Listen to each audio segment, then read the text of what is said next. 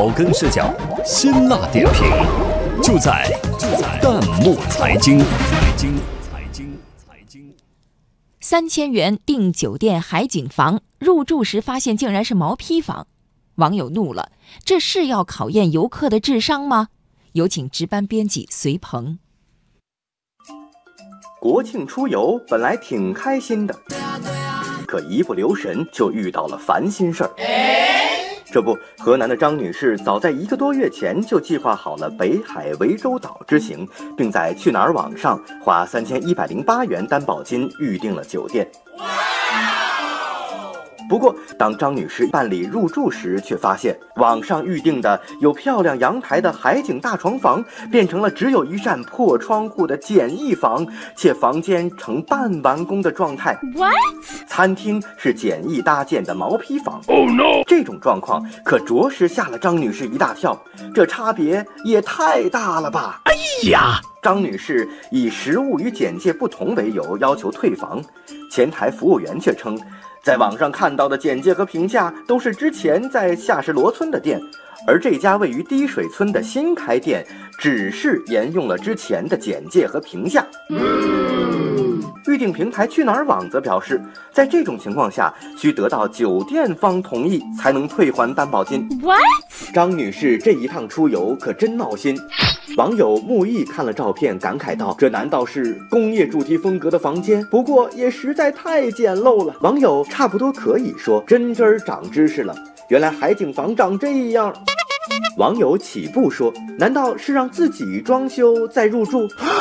太不靠谱了吧！”网友省钱的白菜说：“确实有很多劣质的酒店，所以一般还是倾向于选择连锁酒店。虽然没有惊喜，至少踏实。”有网友把靶子指向预订平台。网友波浪说：“平台收了钱，只负责预订吗？出了问题，难道就没有积极的解决方案？”网友泽西说：“不能交了担保金，只担保平台和酒店不受损失。担保金是游客交的，应该保障游客的权益呀，没得商量。”网友古老的悲歌说：“无论预订平台还是酒店，都要坚持做生意的底线，多想想如何让游客玩得舒心，住得放心。”网友十三号飞船说，五一的时候在网上订了一间商务宾馆，网上看着挺大，去了肠子都悔青了。为什么呢？太小。网友夏有凉风冬有雪说，我也碰到过不靠谱的预定，之前订的是一点八米宽的床，结果只有一点五米。哎呀，这也算是坑。网友金桥说，只管挣钱，不管消费者的权益，迟早要倒闭。我们认为，不做虚假宣传，诚信经营是对酒店经营者最基本的要求。另一方面，作为为旅客提供选择的网络销售平台，也必须严格审核入住平台酒店的条件，加强惩戒措施。一旦发现问题，及时积极处理，最大限度保障游客权益。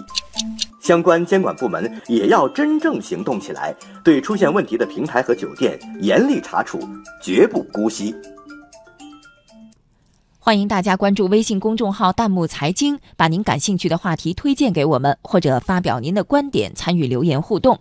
我们将选择有价值、有意思的内容在节目中播出。